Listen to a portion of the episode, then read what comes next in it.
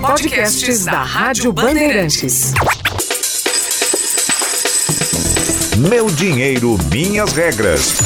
Com Carol Sandler.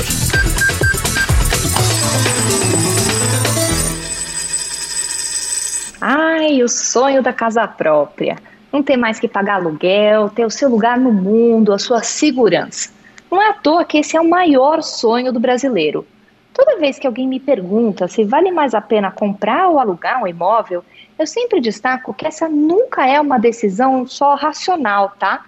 Tem muito mais em jogo por aí. Afinal, a gente está falando aqui do lugar onde você vai morar com a sua família, do seu patrimônio. Matematicamente, pode até compensar mais viver de aluguel em muitos casos, tá? No entanto, ninguém aqui é uma planilha. Eu não sou e tenho certeza que você não é também. E se você tem o sonho de comprar o seu imóvel, então eu estou aqui para te ajudar. Como essa é provavelmente a maior decisão financeira da nossa vida, vale a pena entrar fundo no planejamento dela. Por isso, o episódio dessa semana do Meu Dinheiro, Minhas Regras vai te ajudar a se organizar para realizar o sonho da casa própria. Eu sou Carol Sandler e aqui comigo está o Danilo Gobato. Tudo bom com você, Danilo? Fala, Carol, tudo bem? Maravilha, ótimo. Começando aqui mais um episódio do podcast Meu Dinheiro, Minhas Regras, falando é, desse assunto que é, que é polêmico, porque não é uma unanimidade, não é, Carol? Falar sobre casa própria. Tem gente, como você disse, que prefere mesmo é, viver de aluguel, enfim, porque você, se você colocar de fato é, na ponta do lápis ali é, o que você gasta no, numa casa, numa manutenção ou no aluguel, cada um tem é, os seus sonhos. É, que, é disso que a gente vai tratar é, nesse podcast. Porque a compra de um imóvel, é, ela tem duas fases, não é, Carol? A de juntar a, a entrada e a do financiamento. Então, como se preparar é, para, é, dar essa entrada aí nesse imóvel, hein, Carol? Olha, eu sei que é muito, muito difícil juntar a grana para comprar um imóvel à vista, né? Então vamos focar realmente em juntar o dinheiro para dar uma boa entrada e financiar o resto, tá? Então, o primeiro passo é juntar o dinheiro para a entrada. Vamos supor aqui que você quer comprar um imóvel de 300 mil reais. Quanto maior for a entrada, menos você vai sofrer com os juros do financiamento. Nesse nosso plano, então, você vai juntar 60 mil reais e no prazo de 5 anos para dar essa entrada bacana. Como é que você faz? Você vai colocar 852 reais por mês ao longo de 60 meses no Tesouro Direto, Tesouro Selic, e vai ter uma rentabilidade aí de 0,53% ao mês. Valor que você vai ter? 60 mil reais em 5 anos. Mas já te adianto, tá? Você vai precisar de disciplina para conseguir juntar essa grana. Na verdade. E como fazer o financiamento então, hein, Carol? Olha, é muito importante você entender que todo tipo de financiamento, todo empréstimo, ele é uma relação dos juros com o prazo. Quanto maior o prazo, mais juros você paga. Então, às vezes, não adianta você só ter uma taxa de juros muito baixa, mas um prazo tão prolongado que aquele empréstimo, aquele financiamento acaba ficando caro. Então, a grande sacada é você encontrar o equilíbrio entre o prazo ideal do financiamento e o número de parcelas. Como é que você faz isso? Fazendo simulações e pedindo para o seu gerente, para a pessoa que está te atendendo, fazer a soma de quanto vai sair a aquisição daquele imóvel em cada um desses cenários. Você vai ter que avaliar, geralmente, qual tabela usar, né? A tabela SAC ou a tabela Price. A tabela saque ela é a mais indicada justamente porque o valor da, da parcela do financiamento vai caindo ao longo do tempo.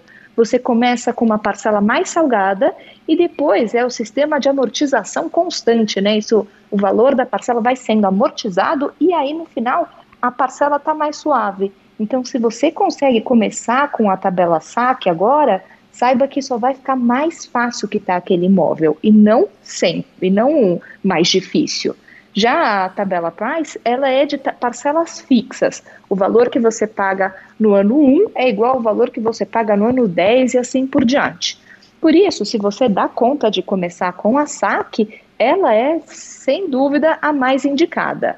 E aí, o que eu recomendo é buscar a instituição que vai ter as melhores taxas. Então, não dependa só do banco onde você é cliente, não vai realmente pesquisar negociar e fazer várias simulações para conseguir entender qual que é a melhor combinação de juros, ta, é, tamanho da parcela prazo do financiamento para você garantir que vai fazer, vai pegar um financiamento que você vai dar conta e que vai fazer sentido financeiramente, tá bom? Ô Carol, mas passa aí algumas dicas para negociação é, do imóvel.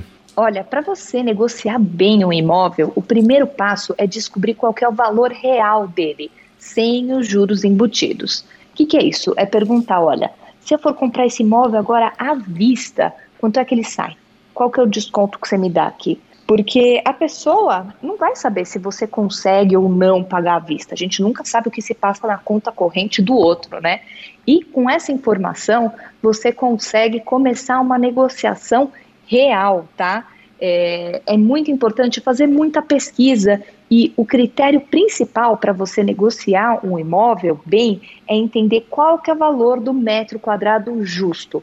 Então, pesquise, se for um apartamento, tente descobrir se outras unidades naquele edifício foram vendidas, a qual valor do metro quadrado, tente entender daquele quarteirão, do bairro, fazer essas pesquisas e geralmente tem bastante informação hoje nos sites imobiliários, isso ajuda muito também a você fazer uma proposta que seja interessante para você e que seja válida para o vendedor, né?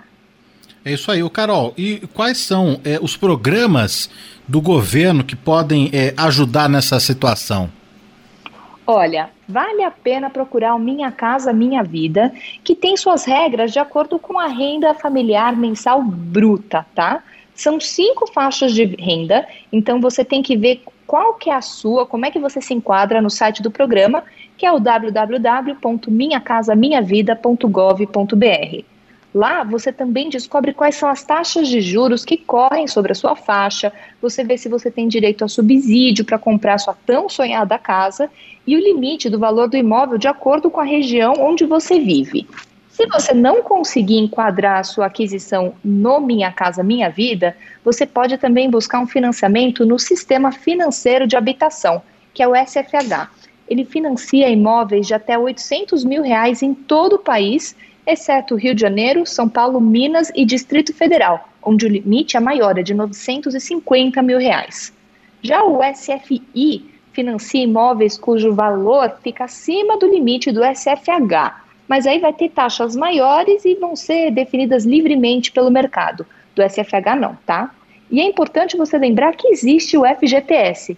Você consegue dar entrada ou quitar uma parte do imóvel com dinheiro que está ali acumulado no FGTS mas você só pode usar se financiar pelo sistema financeiro de habitação. É muita regrinha, viu? Mas é importante você olhar isso a fundo para ver quais são as melhores possibilidades para você comprar a sua, a sua tão sonhada casa. Jargão da semana. Olha, o jargão da semana, vamos continuar aqui no tema mercado imobiliário. Vamos falar do ITBI, que é o Imposto sobre Transmissão de Bens Imóveis. Como o próprio nome diz, ele é cobrado quando uma propriedade é transferida de uma para outra pessoa. E cada município estabelece quanto vai cobrar. Por exemplo, na cidade de São Paulo e Rio de Janeiro, a alíquota é de 3%. A alíquota máxima permitida pela Constituição brasileira é de 5%. É importante você saber disso, porque comprar um imóvel não é só ali o valor do imóvel e pronto, acabou, tá? Você vai ter também escritura, registro da compra em cartório, o jogo de certidão, a taxa de avaliação. Então, precisa preparar o bolso para fazer essa compra, tá? Tá aí, essas são as dicas da Carol Sandler em mais um episódio inédito do podcast Meu Dinheiro Minhas Regras. A gente volta a se encontrar na semana que vem, fechado? Fechado, Danilo. Um beijo, até semana que vem. Beijo, tchau, tchau. Valeu, Carol. Podcasts da Rádio Bandeirantes.